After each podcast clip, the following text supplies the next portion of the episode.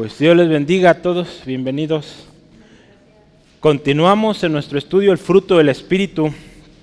Ya estamos terminando. Eh, tres partes. Eh, ¿Cuántos han sido bendecidos? Sí, gracias a Dios. Eh, recordamos que pues es el fruto del Espíritu. Pablo antes de iniciar con estas evidencias o virtudes del fruto. Él anima a los hermanos y hoy la palabra de Dios nos anima a nosotros a andar en el Espíritu, ¿verdad? Dice que andemos en el Espíritu, que nos dejemos guiar por el Espíritu, que Él tome el control de nuestras vidas. Y si usted y yo damos lugar al Espíritu en nuestra vida, estas virtudes van a ser evidentes, ¿verdad? Vamos a ver que realmente amamos, que realmente vivimos eh, con gozo, con paz, con paciencia, ¿con qué más? Benignidad, bondad, fe, mansedumbre y templanza, ¿verdad? Entonces, va a ser evidente todo esto cuando andamos en el Espíritu. ¿Qué le parece si oramos para empezar? Padre, te damos honra, alabanza y gloria siempre a ti. Tú eres el único que merece alabanza, no a nosotros, sino a ti, a tu nombre, toda la alabanza. Gracias Dios por permitirnos la dicha de venir a tu casa y poder juntos meditar tu palabra a través de la escritura, Señor, que es poderosa, que es útil. Y Señor, hoy pedimos, Señor, que el mensaje que tú tienes para nosotros sea tan claro, Señor, que Señor, de acuerdo al pensamiento, a la manera de entender de cada uno aquí presente, tú nos enseñes. Señor, gracias por esa diversidad de pensamiento, de manera de obtener la información. Gracias Dios porque así nos creaste especiales y aún así, siendo tan distintos, tú nos sigues hablando. Te bendecimos en el nombre de Jesús. Amén. Gloria a Dios. Eh, pues ya llevamos seis evidencias o seis virtudes del fruto del Espíritu. Amor, gozo, paz. La semana pasada con mi hermano Steve veíamos eh, paciencia, benignidad y bondad. ¿sí? Eh, hablábamos que paciencia es mucho más que solo esperar. ¿Sí? ¿Y se acuerda de eso? ¿Quién vino la semana pasada? ¿De qué se trata? No es solo esperar. ¿Qué más es esa paciencia? Ya esa persona es bien paciente, espera miles de horas para que lo atiendan en un lugar, ¿no?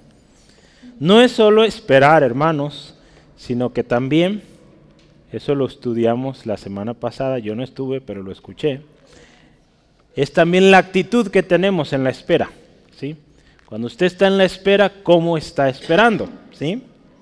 Hay muchos que esperan por mucho tiempo, pero tienen una actitud amargada, enojados, renegando diario. Esa no es paciencia, aunque está esperando, pero la actitud no es la, la correcta. Benignidad, ¿verdad? Hablaron, eh, nos compartió nuestro hermano Esteban, benignidad, amabilidad, ¿verdad? En una palabra sencilla. Bondad, ¿qué es bondad? Pues hacer lo bueno, ¿verdad, Araceli? Ser buena persona, ¿sí? ¿verdad? Eh, hacer bien a la gente aunque no lo merece, ¿sí? Esa es la bondad. Dios es bondadoso, ¿verdad?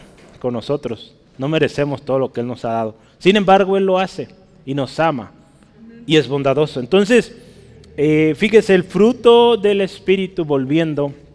Yo quisiera que lo leamos porque es importante, yo creo que no lo sabemos ya. Yo espero de memoria. Dice más, el fruto del Espíritu es amor, gozo, paz, paciencia, benignidad, bondad, fe, mansedumbre, templanza. Contra cuáles cosas no hay ley. Ahí está, ¿ve? ¿Ya se lo aprendió? Entonces es un fruto, uno. Yo decía cuando iniciamos, es como un combo, un paquete que viene completo. Eh, o es algo que no se puede dividir porque tiene que estar junto, todo. Si cuando pensamos en estas virtudes o lo hemos dicho, manifestaciones, evidencias, lo vemos como uno, ¿sí? podemos ver que no se puede dividir, número uno, y que en resumen, fíjese, se complementan unas a otras. Fíjese, entonces, Se trata de nueve evidencias de un fruto de, que el Espíritu Santo está en nosotros. ¿sí? Cuando el Espíritu Santo está en una persona, estas nueve evidencias se van a ver. ¿sí? Eh, y yo quisiera, hice aquí algunos enunciados, usted puede construir los propios, pero mire, podemos conectar estas evidencias de manera tan sencilla porque se complementan una a la otra. Mire, eh, vea cómo funciona o cómo las traté yo de, ordenar aquí. Cuando amo, soy paciente, soy benigno y bondadoso. Entonces ahí, puse cuatro. Estoy gozoso y en paz cuando tengo fe. Entonces podemos conectar, ¿verdad? fe, gozo, paz. La paz de Dios en mí me hace estar confiado paz, confianza o fe.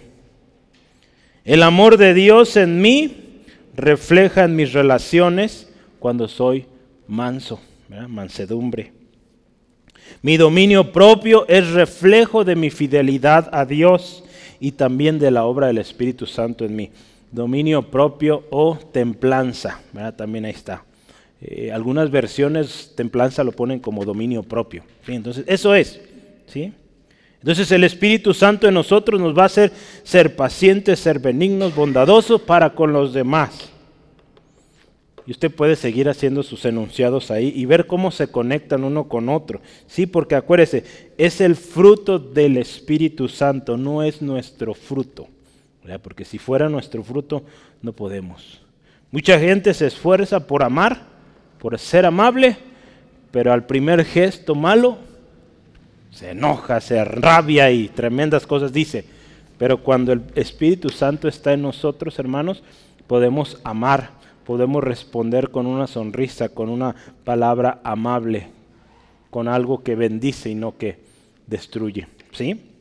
Entonces, ¿qué le parece si continuamos?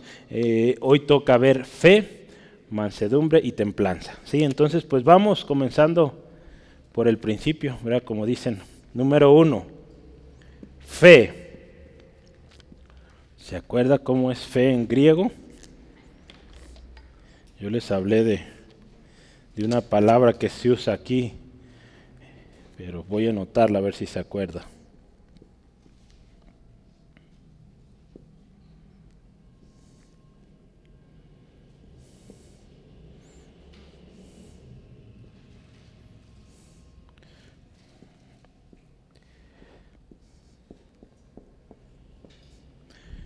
En griego arriba y su pronunciación abajo, ¿sí?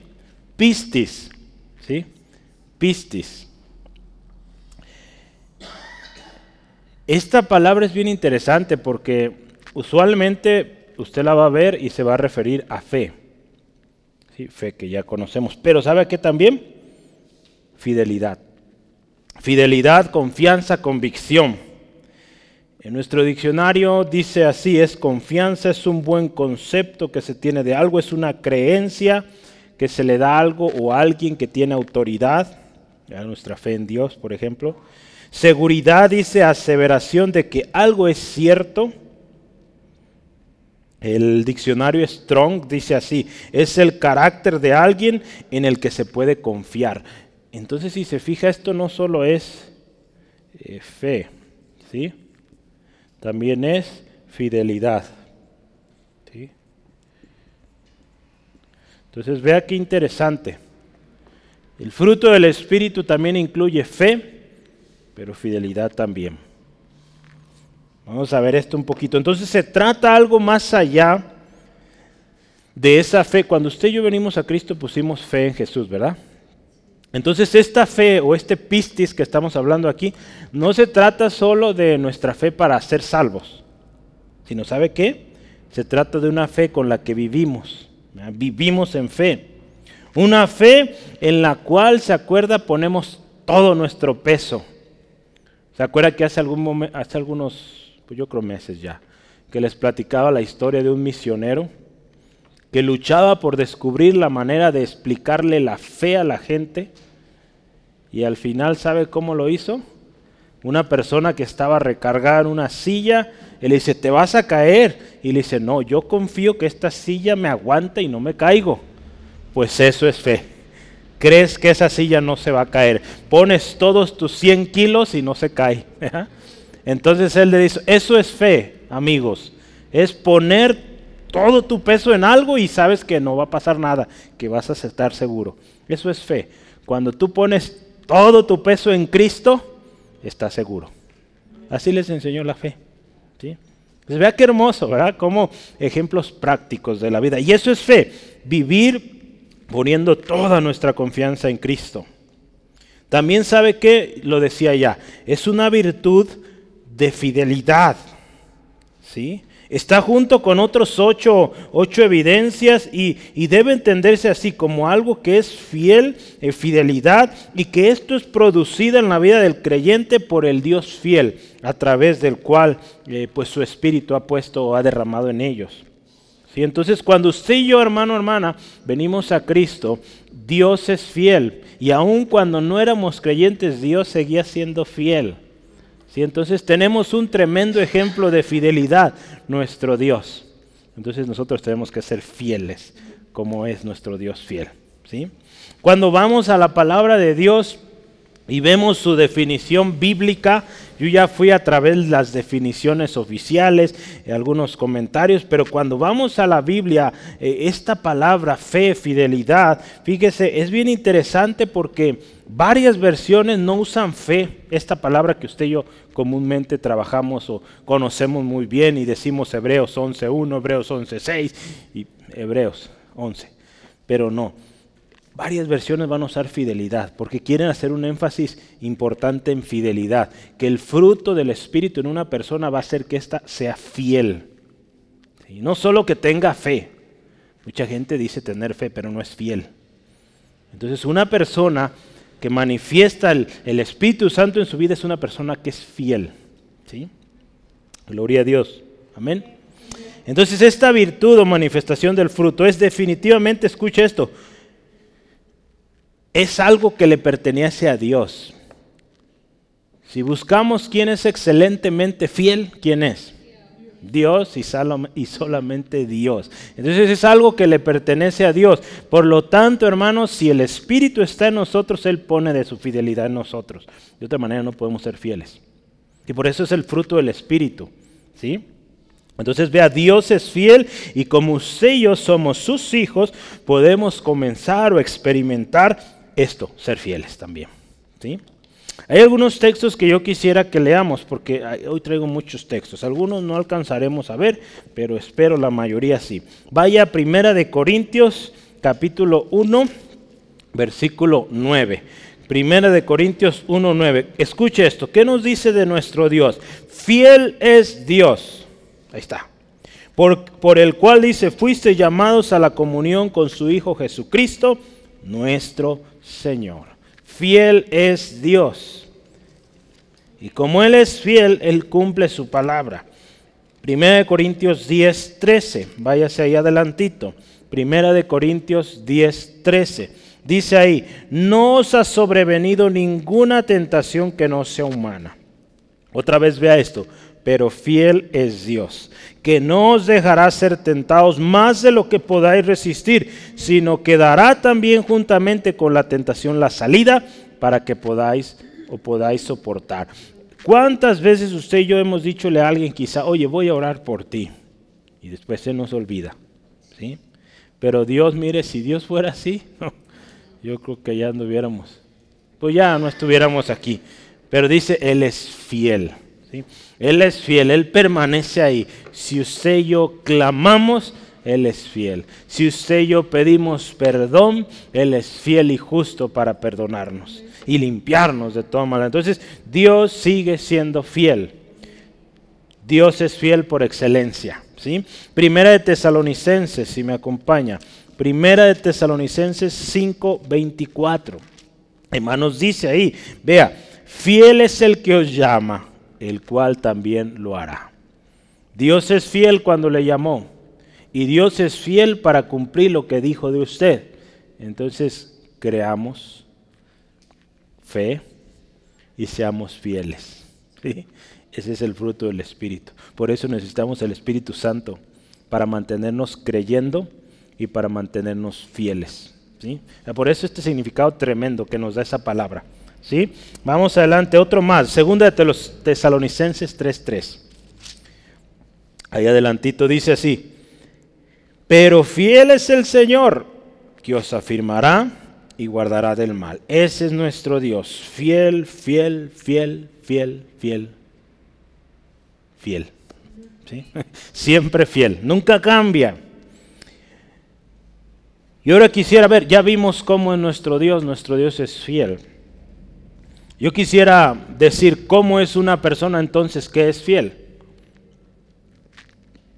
Ya vimos, vamos a, quisiera yo hablar de estos dos significados de la palabra. Primeramente, una, una persona que es fiel es una persona que tiene fe en Dios y en su palabra, así de simple. El Espíritu de nosotros va a convencernos y nos va a recordar la palabra de Dios y nosotros podremos ser fieles y tener fe. Vea, Hebreos 11, ahí sí vamos a usar, es el único espacio donde vamos a usar Hebreos. Hebreos 11, 32 al 38. Vea, Hebreos 11, escuche esto. ¿Y qué más digo? Me quise ir con los ejemplos eh, alternos, no con los clásicos porque el tiempo me faltaría contando de Gedeón, de Barak, de Sansón, de Jefté, de David, así como de Samuel y los profetas. Escuche esto, que por fe conquistaron reinos, hicieron justicia, alcanzaron promesas, taparon bocas de leones, apagaron fuegos impetuosos, evitaron filo de espada, sacaron fuerzas de debilidad, se hicieron fuertes en batalla, pusieron en fuga ejércitos extranjeros. Había puros hombres ahí, ¿verdad? Pero ahora escuche, las mujeres recibieron sus muertes muertos mediante resurrección, mas otros fueron atormentados, no aceptando el rescate a fin de obtener mejor resurrección. Otros experimentaron vituperios y azotes, y más de esto, prisiones y cárceles. Fueron apedreados, aserrados, puestos a prueba, muertos a filo de espada Anduvieron de acá para allá cubiertos de pieles de ovejas y de cabras, pobres, angustiados, maltratados, de los cuales dice el mundo no era digno, errando por los desiertos, por los montes, por las cuevas y por las cavernas de la tierra. Cuando vemos lo que a veces nos quieren vender, ¿verdad? De la vida cristiana que es pura miel, mira, hay todo esto.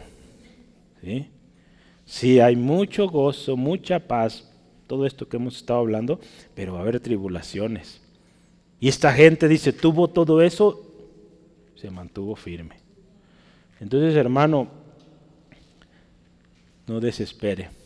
Dios es fiel. Dios es fiel. Crea que el Señor es fiel y Él no faltará su promesa.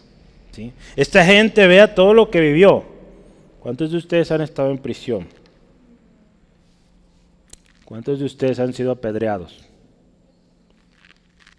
Yo creo que ninguno, ¿verdad? Una vez le aventé un limón a un niño, pero eso no cuenta. Él no me lo regresó, entonces no me apedreó. Yo fui el que lo aventé, ¿verdad? Pero vea, son cosas tremendas las que hubieron esta gente. Sin embargo, dice ahí, fe. Tuvieron fe. Y, la segunda parte, fidelidad. ¿Cómo es alguien que vive con fe, que vive con pistis? ¿Verdad? La palabra que estamos usando. Es alguien que es fiel en su servicio. Póngale ahí. Fiel en su servicio. ¿Se acuerda la historia ahí que Jesús da de estos hombres a los cuales dio talentos? Ahí en Mateo 23, 23. Bien buen siervo fiel. En lo poco fuiste fiel, sobre mucho te pondré. Entonces vea, Alguien que tiene esta virtud, fruto del Espíritu, es alguien que es fiel, que se le confía un poquito y él ese poquito lo cuida, lo trabaja, produce otro poquito. ¿sí? Entonces eso es ser fiel. Eso es tener este parte o evidencia, eh, virtud del Espíritu en nosotros. ¿sí? Entonces vea, eso es la fe, eso es la fidelidad en alguien, en una persona. ¿Cómo andamos ahí? Preguntémonos a nosotros mismos. Y yo como parte de esta eh, de esta dinámica que hemos llevado, pues también quiero hablarle del ejemplo de Jesús. Porque si alguien fiel, si alguien con fe, fue Jesucristo. Él es el mejor y excelente ejemplo que podemos tener. Jesús, hermanos, fue fiel y fiel hasta la muerte. Ahí, si usted me acompaña, Filipenses es un texto conocido, Filipenses 2, 5 al 8, ¿qué dice ahí? Escuche, haya pues en vosotros, imitemos a Cristo en este sentir que hubo también en él. Dice, el cual, siendo en forma de Dios, no estimó el ser igual a Dios como cosa que aferrarse, sino que se despojó a sí mismo, tomando forma de siervo, ahí está el servicio, la fidelidad, hecho semejante a los hombres, y estando en condición de hombre, se humilló a sí mismo, haciéndose obediente hasta la muerte y muerte de cruz, obediente, fiel hasta la muerte. Jesús nos enseñó fidelidad, hermanos. La fidelidad de Cristo, hermanos, a su llamado. Él tenía un llamado. Él creyó en este llamado de que Él iba a ser ese cordero precioso, perfecto, que iba a redimir a toda la humanidad. Él creyó en esto y fue fiel hasta la muerte. Cristo, hermanos, es nuestro mayor y mejor ejemplo de fidelidad y también de fe, porque Él creyó lo que Dios dijo, lo que su Padre había dicho. En Apocalipsis 19:11 dice que Jesús es el fiel y el verdadero.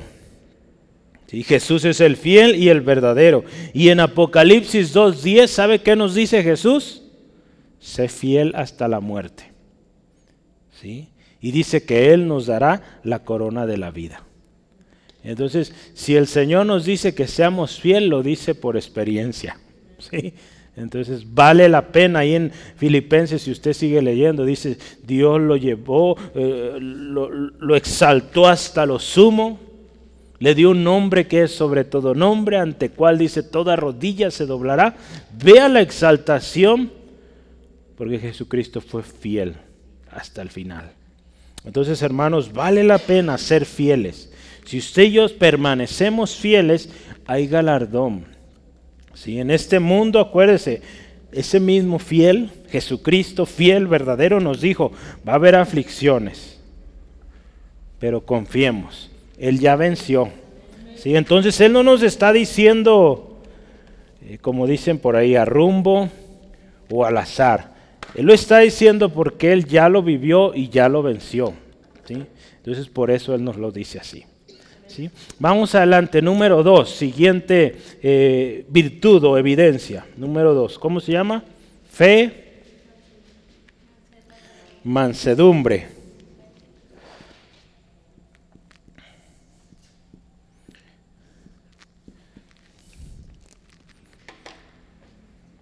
Aquí la palabra griega que vamos a usar,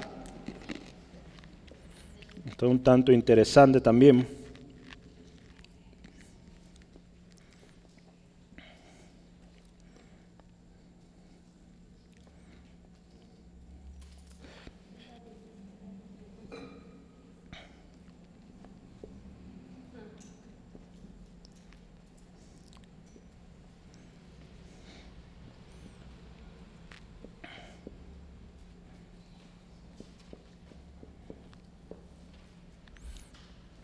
Le escribo en griego arriba y abajo es prautes. Así se pronuncia. ¿Mande? Ay, sí, cierto. Mansedumbre. Que se note la corrección. gracias, gracias, Araceli. Mansedumbre. Vea, entonces, esta es la palabra griega que se usó ahí. Eh, es tal cual, mansedumbre significa dulzura, apacibilidad, humildad. Si se fija ahí, en ningún lugar está la palabra que se usa aquí, en vez de manso, en México se dice otra cosa, eso no es. Manso no es eso, no lo voy a decir. Dulzura, apacibilidad y humildad. En el diccionario dice que es benignidad, es algo suave ¿Saben los animales? Bueno, yo quise usar el ejemplo, ¿verdad? Porque un animal manso, ¿cómo es? Pues no es bravo. Así dice el diccionario, ¿eh? No es bravo. Entonces, eh, pues puede funcionar en las gentes también. Alguien manso no es bravo, no es enojón, no es altivo, rápido se enoja, no, tranquilo, sosegado, tranquilo. Este autor, eh, Manford George, dice, la mansedumbre solo es... Esto está bien interesante y pongan atención. ¿eh? La mansedumbre es solo posible cuando una persona es víctima de una injusticia. Solo ahí se muestra la, mansedumbre. Usted puede decir, yo soy bien manso, bien tranquilito, pero sufre una injusticia y vamos a ver si ahí es manso. Está serio, ¿verdad? Es fácil decir soy manso, pero a la hora de, de la injusticia, de, de un maltrato, ¿cómo respondemos? Fíjese. Pero si el Espíritu está en nosotros, hermanos, vamos a lograrlo. ¿sí? Por eso la palabra nos dice que andemos en el Espíritu. Y eso va a salir. ¿sí? Eh, no espere que va a salir por voluntad propia, no. Está difícil, no. Va a salir si el Espíritu Santo está en nosotros. Vamos adelante, dice, esto significa que la persona lesionada, lastimada, no toma represalias. Eso es mansedumbre, no toma represalias. Una persona puede tener toda justificación y oportunidad para devolver el golpe, pero ¿sabe qué? No lo hace. Eso es mansedumbre. Yo tengo el derecho, ojo por ojo, diente por diente, hasta bíblicos salen, pero no. Mansedumbre es calmado. La mansedumbre entonces es algo que se expresa hacia afuera. ¿Sí? La mansedumbre se ve. Pablo le decía a los corintios, hermanos, cuando vaya con ustedes, ¿cómo quieren que vaya? Lo voy a poner ya en, en mexicano, con el fajo, con la chancla o manso. Ahí dice, ¿quieren que vaya con la vara o con amor y mansedumbre? Así dice el texto, ¿verdad? Yo lo traduje al lenguaje español mexicano, Pero, pero vea, es, algo que se ve. La mansedumbre se nota, ¿sí? ¿Cómo quieren que llegue? Les decía Pablo. Yo creo los hermanos dijeron, no, Pablo, ven manso, mansito, mansito, tranquilo. Nos portamos bien. Primera Corintios 4:21, si está anotando ahí. Hermanos, eh, hay, una, hay un artículo de una hermana que a lo mejor ustedes la han escuchado, la conocen. No sé si esta hermana vino a la conferencia de mujeres, pero se llama Patricia Namnun. Eh, ella es escritora de, de Coalición por el Evangelio, colabora con las hermanas ahí también, y escribió un artículo que dice, seamos mansas como Jesús. Y ella dice esto bien bonito, mire, escúchelo hermana, y hermano, también es para nosotros. Las personas mansas son personas de gran fortaleza, pero controladas por Dios, sujetadas a su autoridad en medio de cualquier circunstancia. Lo voy a leer otra vez. Las personas mansas son personas de gran fortaleza, pero controladas por Dios. Dice ahí, sujetadas a la autoridad de Dios en medio de cualquier circunstancia. Sí, fíjese qué bonito. Entonces, a veces se tiene el concepto de alguien manso, que es lo que aquí en México se dice alguien, pues, que se deja de todo, ¿verdad? Eso no es ser manso. Una persona mansa tiene una fortaleza tremenda para aguantarse, hermanos, ¿verdad? No, no es un dejado, no es un, pues esa palabra, ¿verdad? Que aquí en México se usa muchísimo. No es eso, un manso es alguien que tiene un tremendo dominio y, que lo lleva eh, en control a Dios, se sujeta a la autoridad de Dios y sabe que Dios es su juez justo, que Dios es su defensor y que no hay por qué enojarse, no hay por qué alterarse, no hay por qué gritar. Esa es una persona mansa. Y eso es el fruto del Espíritu en nosotros, cómo andamos ahí. Ya pensemos un momentito, ¿cómo andamos en esta área de la mansedumbre? Nos vamos a dar cuenta que nos falta un montón, ¿verdad? Somos prontos para gritar y defendernos. Una persona mansa no hace eso. ¿sí?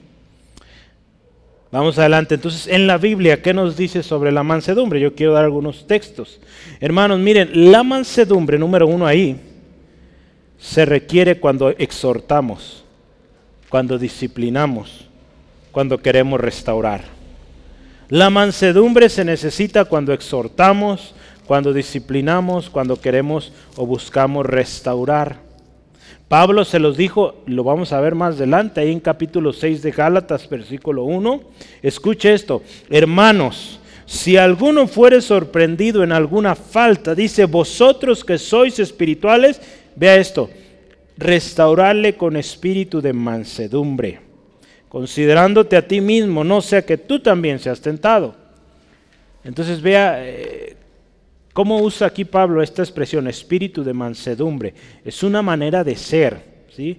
es, una forma de, dirigirse a la hora de que tú estés exhortando, disciplinando, restaurando a alguien con mansedumbre, ¿sí? No buscando, pues ahora me la pagas. No, eso no es mansedumbre. Entonces ya vimos que es mansedumbre. ¿Qué más?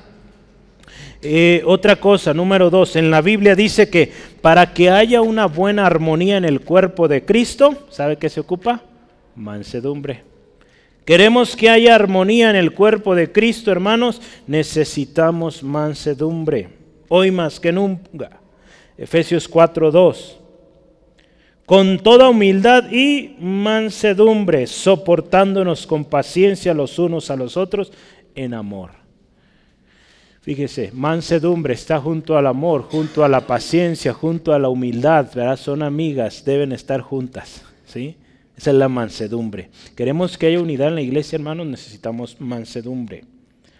Otra cosa, número tres, la mansedumbre debe ser parte de nuestra vestidura como escogidos de Dios. La mansedumbre tiene que ser parte de nuestra vestidura como escogidos de Dios. Colosenses 3:12. ¿Sí? Colosenses 3:12, ¿qué nos dice?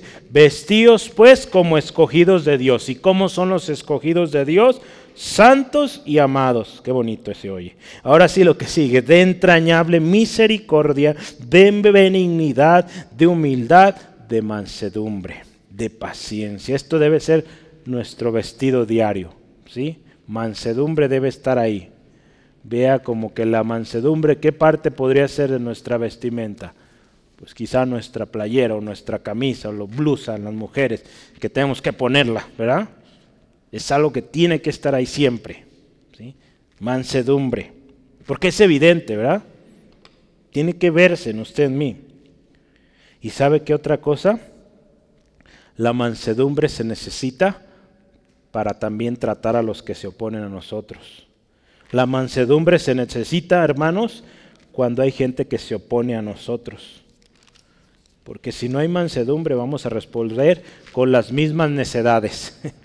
Proverbios dice un montón o habla mucho de esto, que no le respondas al necio con su misma necedad. ¿sí? Entonces un manso se mantiene tranquilo, aunque haya oposición. Ahí en 2 de Timoteo 2.25 dice así, escuche, que con mansedumbre dice, corrijas a los que se oponen. Porque si quizá Dios conceda que se arrepienten para conocer la verdad. Fíjese lo que hace la mansedumbre, lo que puede hacer la mansedumbre. Una respuesta mansa, hermanos. Puede, vaya la palabra, amansar al más bravo y que se arrepienta, ¿verdad? Qué hermoso es esto. Hay galardón, hay bendición, dice la palabra. Creo que ahí en Ezequiel, cuando tú dices a alguien, lo que está mal, y esa persona se convierte, se arrepiente, hay bendición, hay galardón. Pero si tú no le dices, su sangre va sobre ti. Ahí lo dice la palabra. Lo vimos hace algunos años cuando hablamos de los centinelas, que ven el peligro y no avisan. Es nuestra responsabilidad decirles. Pero dice ahí, vea la palabra, ¿cómo? Con mansedumbre, no juzgando, no siendo pues porque fíjese, si vamos así, pues lo que hacemos más bien es alejarlo. Entonces vamos adelante. Mire, otro texto que se está anotando ahí, primera de Pedro 3.15. Ahí nos habla de presentar defensa y dice con mansedumbre. Cuando nos cuestionen sobre nuestra fe, usted y yo podamos defender la fe, pero no con gritos, no con alaridos, no con... No, no, no. Tranquilos, con mansedumbre. Porque usted está seguro, segura de lo que cree, ¿verdad? Entonces no, no hay necesidad de gritar, de... No, estamos tranquilos, Vamos platicando. ¿Quieres platicar ahorita o platicamos después que te tranquilices? Entonces, tranquilo, no hay necesidad de alterarse. ¿Sí? Amén. Y no nos metamos en conflictos, hermanos. Mansedumbre. La próxima vez diga mansedumbre, voy a ser manso. La mansedumbre, hermanos, es necesaria también para con los de afuera. Entonces esto es interesante. Ya, ya hablé de los que se oponen, ¿verdad? Porque a veces los que se oponen están dentro de la iglesia, es el problema. Pero mire, mansedumbre ahí también. Pero también dice mansedumbre para los de afuera. En Tito 3.2 dice, mostrando toda mansedumbre para con todos los hombres. Entonces en el trabajo, en la escuela, en la calle, para con todos hermanos, usted y yo tenemos que mostrar un corazón manso, una actitud de mansedumbre en todos lados, ¿cómo ve? ¿Sí? Y por último, Jesús. ¿Cómo fue Jesús? Un hombre manso. ¿sí? Jesús, hermanos, fue manso y tierno. En una ocasión, ¿sabe qué? Pablo ahí en 2 Corintios 10, 1, él les está diciendo, hermanos, por la mansedumbre y por la ternura de Cristo, ¿verdad? Como las mamás, por el amor de Dios. Así, Pablo también.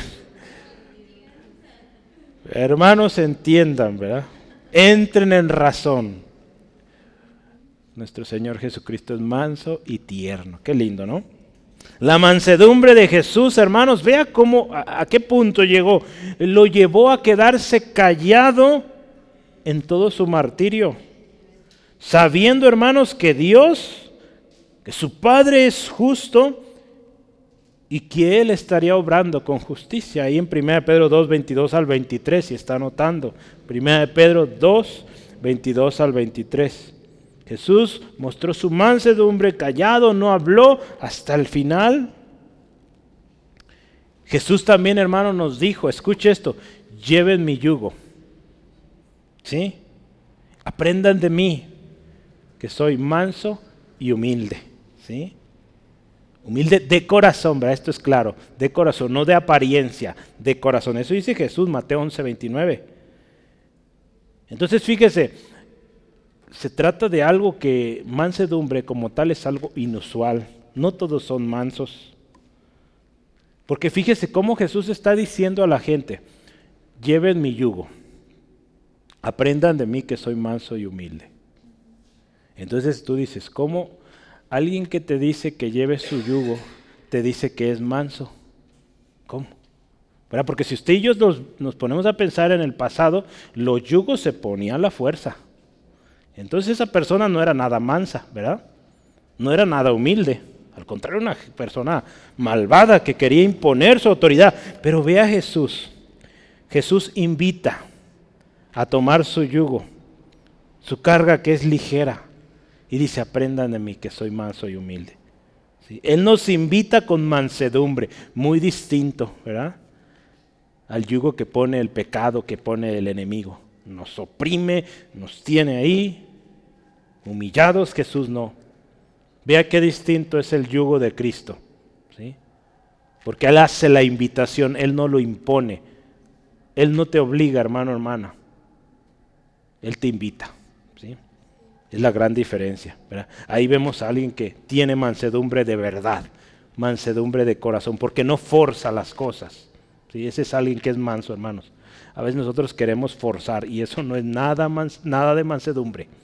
Si querer forzar las cosas, Jesús no. Él invitaba, vengan, vengan a mí los trabajados, los cargados, los cansados, vengan, los voy a hacer descansar. Mi yugo es fácil, ligera mi carga. ¿Sí? Entonces vea cómo es Jesús, cómo somos nosotros. ¿Sí? ¿Vamos bien? Pues vamos terminando. El, último o la última evidencia. Yo les puse 1, 2, 3, pero debería ser más bien 7, 8, 9, ¿verdad? Pero bueno, como usted lo quiera poner, está bien. Voy a cambiarle aquí. 7, 8. ¿Cuál es la última? con Z, ¿verdad? Sí.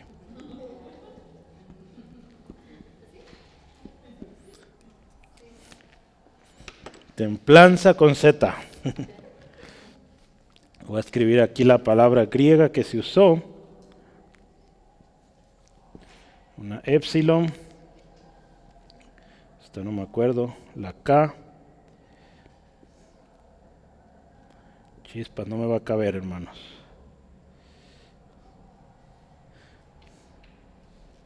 Lo voy a poner abajo. Ay.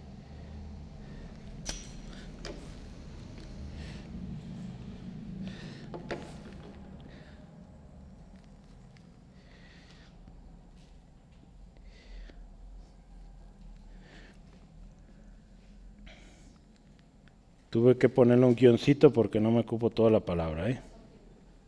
Continúa ahí. Y voy a poner acá la pronunciación. Deme un segundito.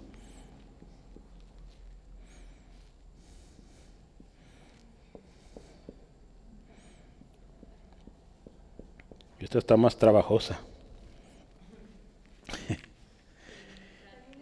Encrateía. Encrateía. ¿sí? Esa es la palabra que vamos a usar para templanza. Y esta palabra, hermanos, también significa, o el uso más común es dominio propio. ¿sí? Entonces, si está poniendo ese significado, pues póngale templanza, pero va más relacionado a la o al dominio propio o a la continencia. ¿sí? El diccionario de nosotros dice moderación, sobriedad, ¿verdad? También. Eso es templanza. Me gustó mucho cómo dice la Biblia, traducción lenguaje actual, a, templanza o a dominio propio, dice saber controlar, saber controlar los malos deseos. ¿sí? En Strong o el diccionario Strong dice, es la, es la virtud de alguien que domina sus deseos y sus pasiones. Alguien que tiene dominio propio es alguien que, créame, también alguien muy valiente, muy fuerte, para dominar esas pasiones que a veces quieren salir, pero las, las detiene. ¿sí? Eh, Burton, un, teólogo antiguo, dice, sugiere que esta palabra se, refiere mucho, eh, si se fija, se acuerda, eh, hace algunas semanas hablamos de, de, las obras de la carne, ¿verdad? Y entre ellas habla de la borrachera, ¿sí? Entonces, este autor dice, ¿saben? Cuando dice de dominio propio también se trata de tener ese control para no caer en la borrachera y en todo lo relacionado a los vicios, ¿verdad? Al alcohol, ¿sí? las peleas y todo lo que surge de eso. Él, dice esto, ¿verdad? Dice, por eso lo pusieron ahí. Eh, una persona que es templada, hermanos, es una que es controlada, una que se modera. ¿Y sabe cuándo? Siempre. ¿sí? Agustín de Hipona, un teólogo también, definía la templanza o dominio propio como aquel amor que conserva al ser humano íntegro, y escuche esta palabra, e incólume para Dios. ¿Qué es incólume? ¿La había escuchado esa palabra? Yo no. Significa sano, sin lesión. Entonces dice, eh, la templanza es algo que, que nos mantiene íntegros delante de Dios. ¿Sí? ¿Qué dije? La templanza, ¿verdad? La templanza. Según otro hombre llamado Alfonso Ropero, implica, vea esto, que la templanza tiene como finalidad mantener en equilibrio todos los afectos y deseos de la vida. De manera que el creyente honre a Dios en todas las áreas de su vida. La templanza, hermanos, nos va a ayudar a controlar estas pasiones que se desbordan y se convierten en ira, en malas palabras, en aún pasiones desordenadas, sucias también. Eh, esa templanza nos va a detener. ¿Y qué vamos a hacer al final de cuentas? Pues honrar a Dios, porque no vamos a hacer aquello. Al usted guardarse, está honrando, glorificando a Dios. Vea por qué es tan importante este, este fruto del Espíritu Santo en nosotros. Y es algo que es un conjunto, no puede estar una cosa así, una no, todo en un conjunto. Y lo hermoso es que el Espíritu Santo está obrando en nosotros, hermanos. Y la templanza entonces, mire, es algo que solo puede venir de Dios. ¿Sí? Porque acuérdense, nuestro corazón cómo es? Es engañoso. Más que todas las cosas. Nuestro corazón, hermanos, está sujeto a las emociones. Se altera y luego, luego quiere responder. Ese es nuestro corazón. Así somos. ¿Sí? Entonces se necesita que Dios intervenga. ¿sí? para que logremos ser gente templada, ¿verdad? gente que tiene un dominio especial, un dominio propio. Segunda de Timoteo 1.7 dice esto, segunda de Timoteo 1.7 dice, porque no nos ha dado, escuche esto, Dios, Dios es quien lo da, espíritu de cobardía, sino que dice de, mm, ¿de qué? No, de poder, amor y dominio propio. Eso Dios nos ha dado, Araceli, ¿sí? No temor, ¿sí? Sino de poder, amor, dominio propio. Entonces sí podemos. ¿sí? Gloria a Dios. Entonces vamos adelante. La definición, vamos a la Biblia. ¿De qué se trata la templanza en la Biblia? Hermanos, Proverbios está lleno de esto, del dominio propio. Eh, nos llevaríamos toda la tarde hablando de proverbios y textos que hablan de la mansedumbre, perdón, de la templanza, estamos en templanza, pero yo quiero dar solo uno, eh, Proverbios 25, 28, eh, ¿qué dice ahí? Como ciudad derribada y sin muro, es el hombre cuyo espíritu no tiene rienda. Entonces, alguien templado, alguien con dominio propio, tiene rienda. Se agarra, No, no, se desborda. Y aquí dice así, alguien que, que, no tiene rienda, que no es eh, o no tiene dominio propio, propio, dice, es como una ciudad, fíjese, derribada sin muro. ¿Cómo sería esa ciudad? pues una ciudad sujeta a la destrucción, ¿verdad? Porque no tiene protección. Entonces alguien que no tiene dominio propio, ¿qué pasa, hermanos? Cae bien fácil. Viene la tentación. Como dice ahí en Proverbios. Como ese corderito que va al matadero, que ni cuenta sabe a lo que va. Ese hombre que va en pos de la mujer eh, adúltera. Ahí en Proverbios habla de esto. Entonces, esos son aquellos que no tienen dominio propio, facilitos para caer. Entonces, por eso se ocupa dominio propio, hermanos. La templanza o el dominio propio también es algo esencial en el creyente, hermanos. Eh, me gustó un diccionario, el diccionario Strong lo pone así. La, la templanza, ¿qué es? La templanza ahí dice que es conocimiento puesto en acción. Templanza, o dominio propio es conocimiento puesto en acción. ¿De qué se trata esto? Yo quiero usar un texto, ¿verdad? Porque ahí lo usaron y quiero explicar por qué se trata de conocimiento puesto en acción. Primera de Pedro, ve ahí por favor conmigo. Primera de Pedro 1, 5 al 7. Vamos a ver, ¿qué dice ahí? Primera de Pedro 1, 5 al 7. La palabra de Dios dice así que sois guardados por el poder, dice que sois guardados por el poder de Dios mediante la fe, para alcanzar la salvación que está preparada para ser manifestada en el tiempo postrero. Ese no es. Mm.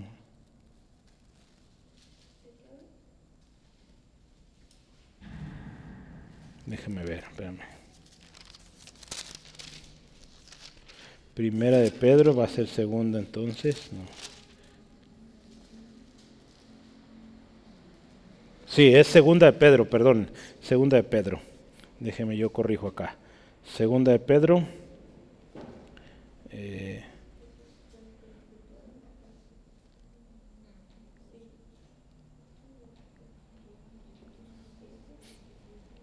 quiero actualizar mis notas porque luego las vuelvo a ver que estén bien, ¿verdad? Ya quedaron bien. Eh, segunda de Pedro 1, 5 eh, al 7. Escucha esto. Vosotros también, poniendo toda diligencia por esto mismo, se requiere esfuerzo, añadida a vuestra fe virtud, a la virtud conocimiento, al conocimiento, vea que dice dominio propio. Eh, de aquí tomó el diccionario Strong esto, porque dice, al conocimiento añádele dominio propio. Entonces conoces, sabes lo que le agrada a Dios, entonces te detienes de hacer aquello que no le agrada a Dios. Seguimos el dominio propio, paciencia, a la paciencia piedad, a la piedad afecto fraternal y al afecto fraternal amor. Pero ve, ahí está. ¿sí? Entonces necesitamos usted y yo, para guardarnos de lo que no le agrada a Dios, pues saber qué no le agrada a Dios. ¿Sí o no? ¿Sí? Entonces por eso eh, este autor dice ahí, eh, conocimiento puesto en acción. Sé lo que a Dios le agrada, pues hago lo que a Dios le agrada y no hago lo que a Dios no le agrada. ¿Cómo ves, Elías? ¿Está bien? ¿Sí? Esto es todo. Muy bien. Vamos adelante. Mire, la templanza o el dominio propio es necesario, fíjese, para servir en la iglesia. En especial aquellos que dirigen aquellos que dirigen un ministerio, que son ancianos en la iglesia, eh, que tienen un cargo ahí en la iglesia de dirección, de administración, se necesita dominio propio. Ahí en Tito, Tito capítulo 1, versículos 7 al 8, escuche esto. Porque es necesario que el obispo, dice, sea irreprensible como administrador de Dios, no soberbio, no iracundo, no dado al vino, no pendenciero, Aquí, aquí está el fruto del Espíritu, no codicioso de ganancias deshonesto, sino hospedador, amante de lo bueno, sobrio, justo, santo, dueño de sí mismo, ahí está, vea, el dominio propio, retenedor de la palabra, bueno, ahí seguimos con la, con la descripción, pero vea, dueño de sí mismo, no, no que sus pasiones lo controlen. ¿verdad? Alguien que no tiene dominio propio, sus pasiones lo controlan, sus emociones lo controlan, la controlan. ¿sí? Un último comentario aquí de, de la templanza o el dominio propio bíblico. Podemos, hermanos, mostrar la templanza que requieren las circunstancias más desafiantes de la vida, porque ¿sabe qué? Porque Dios nos amó y nos dio su Espíritu Santo para guiarnos. Usted y yo, hermanos, vamos a poder tener templanza. Usted y yo, hermanos, vamos a poder tener un dominio propio. ¿Sabe por qué? Porque Dios nos amó y nos ha dado su Espíritu Santo. Si entonces usted dice, es que hermano no puedo y es que la tentación es fuerte. ¿Sabe qué? Dios le ama y le ha dado su Espíritu para que usted pueda vencer. Y es el fruto del Espíritu que va a hacer en usted que no caiga. Por eso necesitamos ser llenos del Espíritu Santo, vivir en el Espíritu, siendo guiados por el Espíritu, ¿sí? Porque el Espíritu Santo sabe que le va a advertir y le va a decir, no veas ese programa, porque si lo ves vas a caer. Pero a veces no escuchamos, lo vemos y caemos. No vayas a ese lugar, no te juntes con ese tipo de personas, pero no escuchamos, lo hacemos y caemos. Por eso se necesita vivir en el Espíritu, ¿sí? Para que tengamos ese dominio propio bien entrenadito, ¿sí? Gloria a Dios. Vea qué hermoso. Esto lo, escribió un hermano, lástima, el nombre que le pusieron sus papás, y estuvo, ¿saben cómo le pusieron? Nimrod. Gracias a Dios Nimrod ya es cristiano, ¿verdad? pero el Nimrod de la Biblia fue un hombre tremendo, malvado, rebelde, que hizo algo tremendo ahí en la historia. Pero bueno, este es hermano ya. Gracias a Dios, se convirtió. Pero sí, sus papás, digo, a veces, por eso hay que poner atención en los significados. Pero vea, la templanza. Continuamos, llegamos, regresamos a nuestro tema. La templanza, el dominio propio, es fruto del Espíritu. ¿Y qué mejor y mayor ejemplo que Jesús? Jesús fue un hombre con un dominio propio inquebrantable. ¿Se acuerda cuando va al desierto el diablo tentándole y el dominio propio de Jesús? Firme y le respondía con la palabra. Por eso es conocimiento puesto en acción, porque Jesús le contestó con la misma palabra de Dios. Mateo 4, 1 al 11 usted ve. Tres veces escrito está, escrito está, escrito está. entonces, por eso, hermanos, para tener un dominio propio, pues como debe ser, hay que conocer la palabra de Dios. Porque podemos decir, no, yo resisto, yo aguanto, hermano. Nunca lee la Biblia, bien fácil se cae. Hay muchos hermanos así, hermanos, yo aguanto, aguanto, pero no está buscando a Dios, no está leyendo la palabra, no se está congregando. A la primera cae, hermanos. Por eso es importante saber, conocer la palabra de Dios, lo que a Dios le agrada. Jesús también, escuche esto, nos enseñó su dominio propio Aun cuando esto representaba la cárcel, aun cuando esto representaría también su muerte, Jesús se retuvo, dominio propio. Porque fíjese ahí en Mateo, Mateo 26 del 53 al 54, vienen a arrestar a Jesús. ¿Sí? Y alguien que no tenía dominio propio ahí todavía desarrollado, un llamado Pedro, saca la espada y a mochar orejas, ¿verdad? Pero Jesús, su dominio propio, tranquilo. Yo podría hablarle a mi Padre Celestial. Y en cuestión de nada aquí estuvieran legiones de, de ángeles para defenderme. Pero es necesario que se cumplan las escrituras otra vez. Jesús sabía la profecía, Jesús sabía lo que tenía que pasar y por eso tuvo el dominio propio para que esto se cumpliera.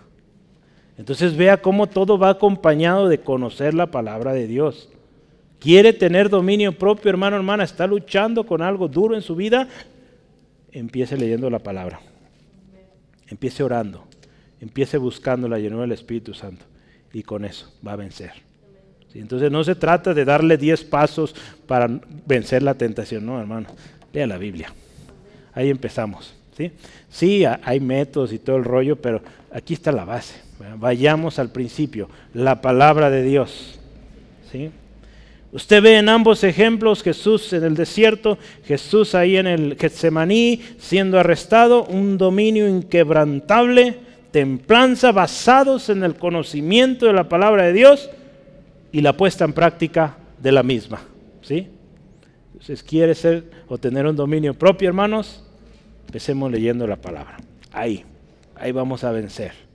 ¿Sí, amén? Gloria a Dios. Y concluimos, ¿qué le parece si terminamos? Nuestro texto, ¿cómo termina ahí en versículo 23? ¿Cómo termina? Contra tales cosas no hay ley. Así de simple, no hay ley. ¿Qué nos dice esto? No hay ley, no hay restricción que nos limite en dar fruto.